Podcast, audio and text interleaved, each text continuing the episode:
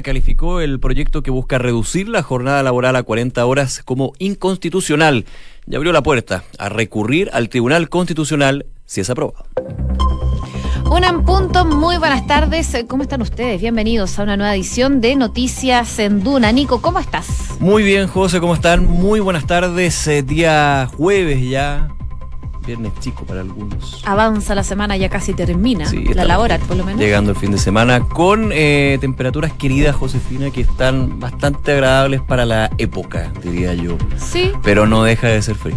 No sé, a mí me da frío igual. No, sí. Mira, en la mañana estaba bastante helado, habían menos 0,3 grados de temperatura, creo que fue la mínima en algunos sectores de Santiago. Un poquito de frío. Bueno, ahora hay 12 grados, se espera que esté totalmente despejado. Podría seguir aumentando y llegar hasta los 15 igualmente. El sol no va a ayudar tanto, así que mm, a prepararse con este frío que se mantiene por lo menos durante los próximos días y el fin de semana también, porque las máximas no van a subir de los 16 grados de temperatura.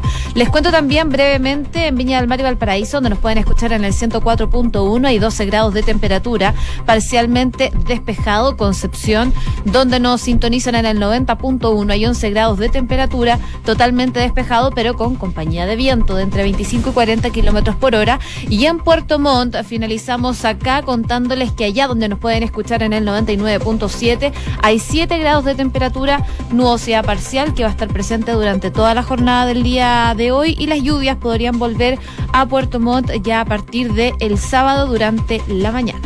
Vamos a las calles de Santiago, algunos datos ahí para tener en consideración. Semáforo apagado en Portugal Sur con Avenida Mata en la comuna de Santiago. También eh, hay semáforo apagado en Sierra Bella, Lira con Avenida Mata.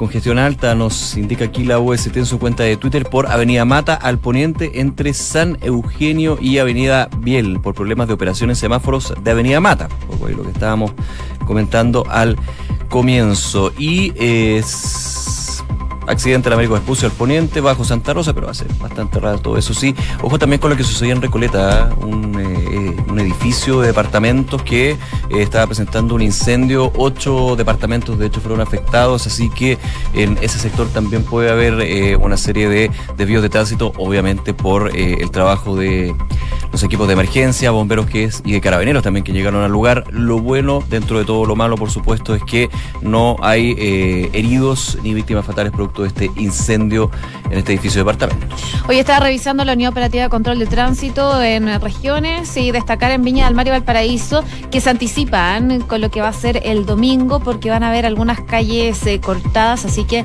eh, llaman a las personas que se movilizan por Valparaíso principalmente a informarse de estos cortes programados para el domingo 11 por la celebración del Día del Niño. Así que se anticipan para eh, problemas en las vías que se pueden Día del Niño. Sí, me imagino que irán a hacer un evento ahí en la calle Pedro Montt. El domingo, ¿cierto? El domingo. Ah, ya, pero tenemos ya el regalo comprado.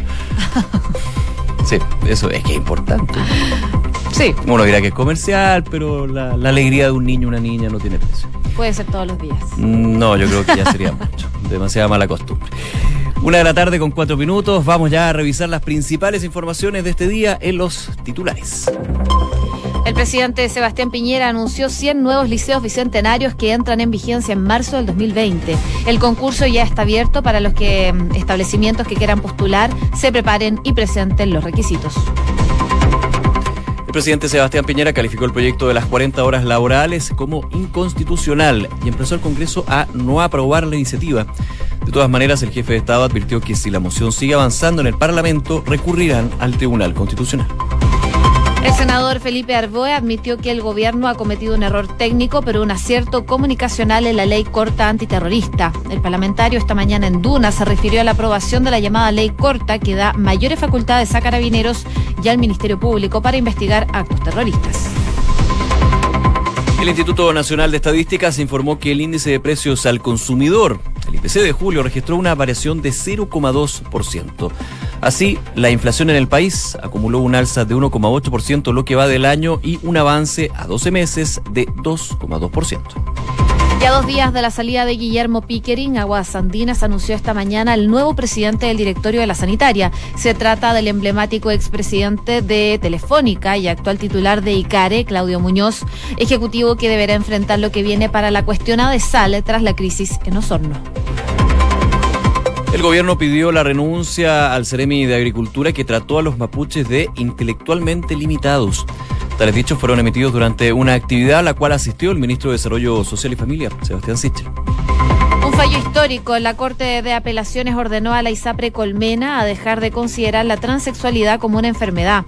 Esto luego de que el Movilache presentara un recurso de protección a favor de Benjamín de 24 años, a quien la ISAPRE reducía en un 75% la cobertura de su plan. Noticias internacionales, el presidente de Estados Unidos, Donald Trump, expresó nuevamente su descontento con la fortaleza del dólar y afirmó que el nivel de las tasas de interés de la Reserva Federal están perjudicando a los manufactureros de ese país. Además, el mandatario señaló que con recortes sustanciales de la Fed, sin ajustes cuantitativos, el dólar haría posible que las compañías estadounidenses derrotasen a cualquier competencia. India y Pakistán siguen subiendo el tono por la crisis en Cachemira. De acuerdo a medios locales, eh, tras el estallido del conflicto entre ambas partes, más de 500 personas han sido detenidas. El día domingo se desplegaron miles de soldados indios en esta región del Himalaya.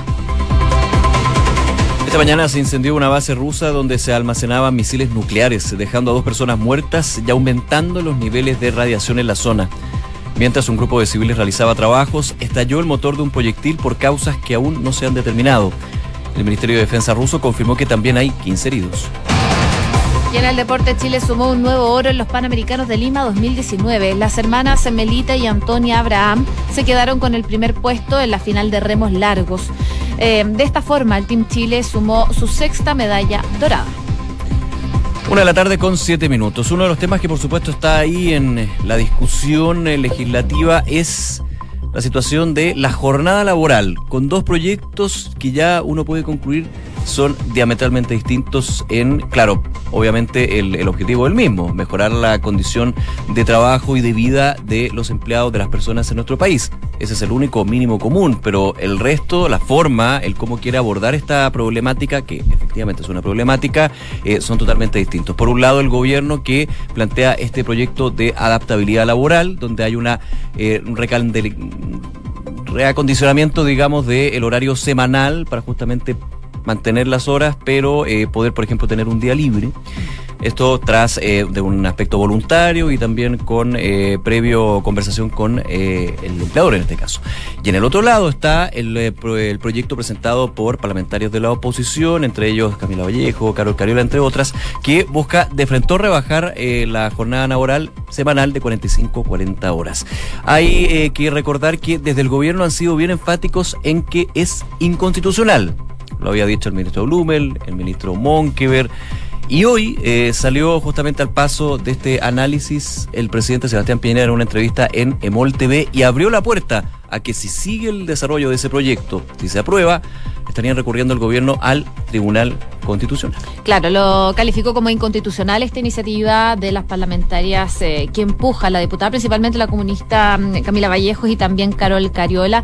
Y en esta conversación que tenía el presidente en Emol TV, incluso fue más allá y llamó al Parlamento a no respaldar esta moción que impulsan estas parlamentarias. El presidente respaldaba sus declaraciones diciendo que este es un proyecto inconstitucional porque significa gasto público y un parlamentario no puede generar gasto público porque entonces nadie se haría cargo de los equilibrios. Según lo que decía el presidente, estoy seguro o espero que el Congreso no apruebe este proyecto inconstitucional. Incluso fue un poco más allá y al ser consultado sobre qué haría el Ejecutivo si esta moción avanza igual en el Congreso, el jefe de Estado recordó que eh, en ese entonces está el eh, Tribunal Constitucional en donde puede acudir el gobierno.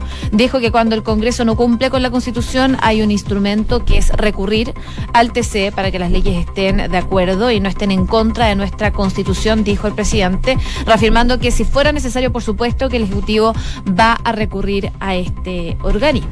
Me, me, me quiero quedar solamente un segundo con el tema de lo constitucional y lo constitucional para aquellos y aquellas que nos están escuchando a esta hora, porque dicen, claro, ¿por qué finalmente, haciendo un poquito de historia, recordemos que en el gobierno de Ricardo Lagos de 48 horas se bajó a 45, las actuales jornadas laborales semanales. Eso fue una presentación de parlamentarios en esa época, pero que a diferencia de hoy fue patrocinado por el Ejecutivo, por el gobierno de Ricardo Lagos. Por eso aquí la diferencia es que no hay un patrocinio por parte del Ejecutivo porque involucra gasto público. Y cuando hay gasto público involucrado en una iniciativa eh, legislativa en este caso, tiene que venir, esto está por la constitución, está por la ley, por eh, el gobierno de turno en este caso. Y ahí viene todo el trámite legislativo y la, discusión eh, en general, en particular, etcétera. Así que esa es la diferencia. Por eso el gobierno apunta que es inconstitucional porque el reducir las horas laborales claramente va a tener un impacto en el gasto público para lo que es el aparato público, porque obviamente si se baja a 40 horas, todos los empleados públicos van a tener que trabajar menos horas. Esto va para todos, no solamente para las empresas particulares. Así que ese es el tema. Por eso se habla de inconstitucionalidad, por eso eh, abre la puerta hoy el presidente Piñera para recurrir al tribunal, al TC, si es que eh, el proyecto de la diputada Vallejo y otros parlamentarios sigue su curso. Pero se han abierto líneas de están difíciles igual, ¿ah? líneas de conversación, diálogos, se ha abierto la puerta. Algunos parlamentarios del oficialismo han dicho que podría existir la posibilidad de no fusionar, pero sí llegar a acuerdos entre estos dos proyectos que son diametralmente distintos en la forma, pero que en el fondo buscan lo mismo, que insisto es mejorar eh, las condiciones laborales desde el tema de la extensión horaria y entregar la calidad de vida, entregar más tiempo para eh, los trabajadores de Chile para dedicarse a la familia, al esparcimiento, al tema personal, lo que quieran. Así que esa discusión también va a ser difícil si es que se abren las puertas, porque ya si tienes un gobierno que dice que tu proyecto es inconstitucional, no veo mucha... La forma. Claro, no, no, no veo mucha mucha base para poder eh, sentarse a conversar. Ojalá por el bien del país, que es lo ideal, o sea, es lo que se debería hacer en el Congreso, pero cuando entramos a la discusión política legislativa, no es que no estén pensando en el bien del país, pero sí si son dos proyectos distintos, complejo. Bueno, no solo los parlamentarios estaban abriendo a esta posibilidad de complementar ambos proyectos, tanto el del gobierno como el de las parlamentarias del Partido Comunista, sino que también el ministro del Trabajo, Nicolás Monkever, que eh, incluso dijo estar dispuesto a tomar lo mejor de cada uno de los proyectos, pensando en los trabajadores. Y en esa línea, el ministro hizo un llamado a los parlamentarios que quieran avanzar en esta dirección, a sentarse a conversar, a unir fuerzas en función de sacar adelante un proyecto que compagine reducción de jornada con flexibilidad laboral. No sabemos qué va a pasar de ahora en adelante tras las declaraciones del presidente también. No, y, independiente de las declaraciones del presidente, ideal que sea así, que justamente las dos partes se sienten a conversar, tomen lo mejor de los dos proyectos y hagan un proyecto bien bueno para Chile. Pero el problema es que de los dos lados, de los dos lados se ha mostrado crítica hacia el proyecto de al lado y ha sido bien fuerte. Desde un lado u otro, no solamente el gobierno de Chile Vamos, sino también desde la oposición, donde dicen mi proyecto es el, es el proyecto bueno, el tuyo es un proyecto malo. Entonces, se abre la posibilidad, vamos a ver qué pasa, ojalá que todo esto termine bien, porque, insisto, el fondo es muy bueno, las formas son distintas, uno tienen cosas que son buenas, otras que son malas. Para eso está el debate legislativo, la discusión justamente en el Congreso. Una de la tarde con 13 minutos. Escuchas Noticias en Duna con Josefina Stavrakopoulos y Nicolás Vial. Bueno, y hoy el presidente Sebastián Piñera anunció durante esta mañana que se van a crear 100 nuevos liceos bicentenarios de excelencia para el próximo año, con lo que se busca duplicar también el número de esos establecimientos que existen en la actualidad. Queremos entrar en detalle en esta información y ya está al teléfono el subsecretario de Educación, Raúl Figueroa. Muy buenas tardes, ¿cómo está, subsecretario? Buenas tardes, Josefina, Nicolás, ¿cómo están? ¿Qué tal, subsecretario? gracias. por atender nuestro llamado. A ver, quiero una pregunta más bien de cronograma, porque el presidente Piñera con este anuncio el día de hoy, 100 liceos bicentenarios, señalaba que ya estarían, comenzarían a funcionar en marzo del próximo año. Estamos en agosto y hoy ya se abre lo que es el concurso. ¿Dan los tiempos justamente para que en marzo podamos tener estos 100 liceos bicentenarios funcionando ya totalmente operativos? Sí, da, da perfectamente porque las características de este, de este programa eh, apuntan a que no se trata de liceos nuevos, sino que son liceos que ya existen, que postulan a la red de liceos bicentenario y eh, empiezan a operar ya en marzo con el sello bicentenario y al alero de eh, todo el programa de, de, apoyo y de la nueva cultura que se imprime en estos establecimientos, pero no se trata de construir nuevos liceos, por lo tanto, desde ese punto de vista no hay ninguna no hay ninguna dificultad, no hay ningún impedimento. ¿eh?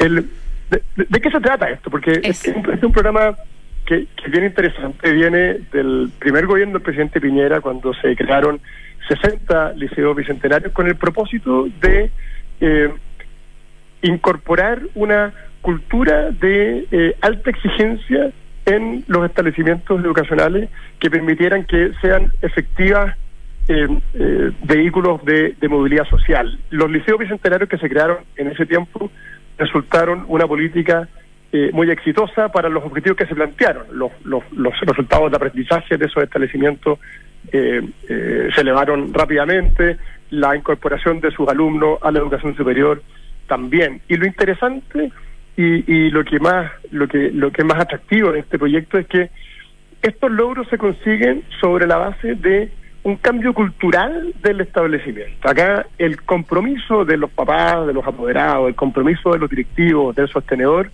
de los alumnos, es lo que en definitiva marca el, el punto de inflexión para ir generando estos nuevos, estos nuevos resultados y mejorar resultados. ¿Qué es lo que se hizo ahora? El, el programa de gobierno del presidente Piñera señala que un objetivo es aumentar de los 60 existentes a 300 los liceos bicentenarios. El año pasado ya eh, se hizo una convocatoria por 40 nuevos liceos que tenían como foco exclusivo el mundo técnico profesional, porque los anteriores eran prácticamente todos científicos humanistas, se amplió a el mundo técnico profesional y este año la convocatoria que apunta a 100 nuevos establecimientos para luego hacer 100 al año siguiente, tiene también una particularidad y es que se busca generar liceo bicentenario en las tres áreas de, de, las tres modalidades de la enseñanza media, en el mundo científico humanista, en el mundo técnico profesional y también en eh, el mundo de los liceos artísticos que hasta ahora no habían sido considerados por esta política. Estamos conversando con el subsecretario de Educación, Raúl Figueroa, y quería apuntar a eso que mencionaba mm, ahora, hace poquito, eh, respecto a las modalidades de enseñanza. ¿En qué se diferencian principalmente? Yo creo que a lo mejor muchos de los que nos están escuchando no conocen la diferencia de un liceo bicentenario y un liceo más bien tradicional. ¿Cuáles son las principales diferencias entre estos modelos de enseñanza y, y cuáles son los objetivos principales de estos liceos bicentenarios? La, la principal, a ver, el, el, se trata de un sello bicentenario que se le asigna a estos establecimientos y que eh, en definitiva lo reciben porque se comprometen y porque van demostrando que ese compromiso ese compromiso efectivamente se, se, consigue. ¿Y a qué es lo que apuntan? Primero a eh, incorporar en los liceos una cultura de alta exigencia y de altas expectativas. Nosotros estamos convencidos que los talentos están repartidos por igual a lo largo y ancho de todo el país y por lo tanto una cultura de altas expectativas hace una gigantesca diferencia en los resultados de aprendizaje de los establecimientos. Los liceos que se incorporan a la red no solo eh, eh, se ponen una meta exigente, sino que también tienen una mecánica de trabajo que consiste en lo siguiente. Primero, una altísima confianza en la autonomía de cada liceo. Acá no se intervienen los proyectos, sino que se permite que cada liceo lleve a cabo su proyecto de acuerdo a su propia realidad. Pero hay una mayor supervisión, evidentemente, para cumplir con los requisitos. Ese es el punto. Se les exigen metas, se supervisa que esas metas se cumplan y también se les apoya para eh, eh, buscar herramientas que les permitan conseguir esas metas. Fundamentalmente, lo siguiente. Eh, una lógica de, de, lo que lo que hemos denominado un, una reenseñanza. Acá es muy importante nivelar rápidamente a todos los alumnos para que todos los alumnos de un mismo liceo estén en las mismas condiciones. Y eso se hace con un trabajo muy personalizado, de eh, con una cultura de evaluación permanente de los alumnos y de eh, perfeccionamiento en torno a los resultados de esas evaluaciones, para que rápidamente se nivelen y estén en condiciones de alcanzar los estándares de aprendizaje que se buscan. El, hay un tema del liderazgo directivo en estos liceos que es fundamental el, así como decíamos hace un rato, que el compromiso de toda la comunidad es una pieza clave. El liderazgo del director es un elemento movilizador de estos liceos, sin el cual es muy difícil eh, moverse. Y específicamente el, en el mundo técnico profesional, lo que se exige también es que no solo se pongan metas de eh, aprendizaje eh, altas, sino que sean capaces de demostrar procesos propios del mundo técnico profesional que son muy relevantes. Fundamentalmente, espacios de articulación con la educación superior y de eh, articulación también con el mundo productivo, con el sector productivo, en orden a que por esa vía nos aseguremos que los liceos bicentenarios técnicos profesionales alcanzan sus alumnos altos estándares de aprendizaje, pero también reciben lo propio del mundo técnico profesional, que son herramientas para incorporarse al mundo técnico superior o bien al mundo del trabajo de la mejor forma.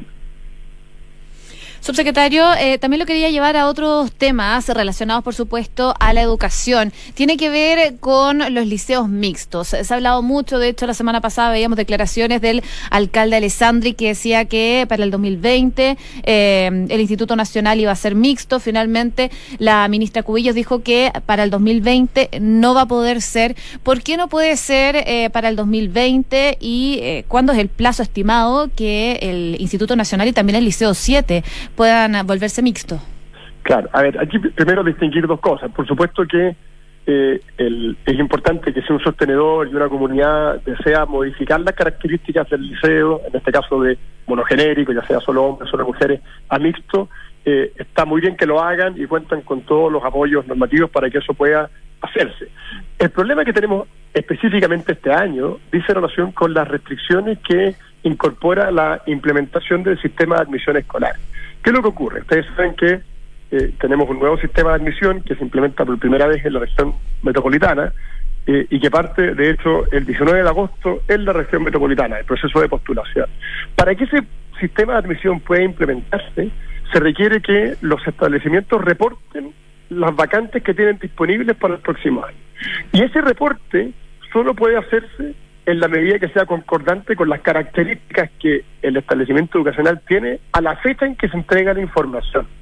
Y por lo tanto, como están aún pendientes las otras exigencias que deben cumplir esos liceos para poder transformarse, eh, y están obligados a participar del sistema de admisión escolar, la única manera de participar del sistema y cumplir con esa obligación es reportar las vacantes que se adecuan a las características que hoy día presentan esos establecimientos. En el caso del Instituto Nacional, solo para hombres, en el caso del Liceo 7, solo para niñas. Y por lo tanto, la, la rigidez que en este caso impone la implementación del sistema de admisión hace que eh, no puedan no puedan presentarse vacantes eh, mixtas y por lo tanto haya que esperar un año más para poder llevar a cabo ese cambio. 2021 entonces. Claro, así es.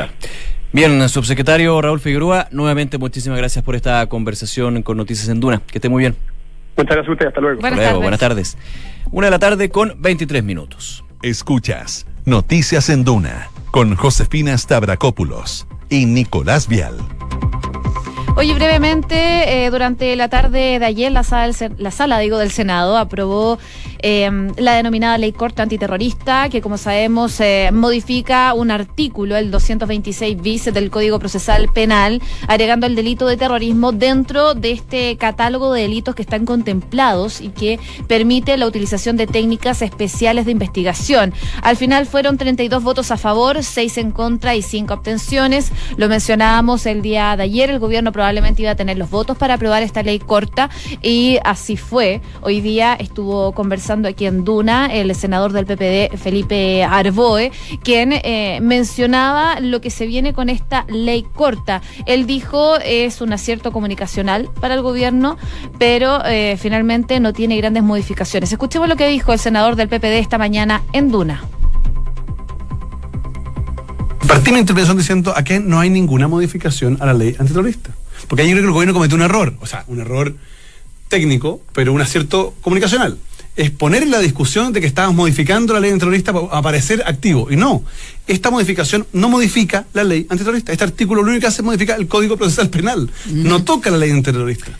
No está en discusión la ley antiterrorista aquí. es, bien discreta esta modificación. Por eso a mí me llamó la atención que se armara toda una discusión ideológica respecto de esta modificación, que es un artículo muy discreto y que lo único que hace por lo demás es permitir que en el marco de la investigación por delito terrorista se ocupen las mismas técnicas que hoy día las policías tienen para robo de cable, para receptación, para ley de droga, ley de arma. Entonces hay un viejo aforismo jurídico que dice quien puede lo más puede lo menos. Evidentemente, si usted va a investigar un delito que es más grave que el robo, ¿por qué no le da la misma atribución a la policía? Las palabras del senador Arbué, recordar el contexto, creo que es muy importante acá. Y a eso apunta también el presidente de la Comisión de Constitución de la Cámara Alta.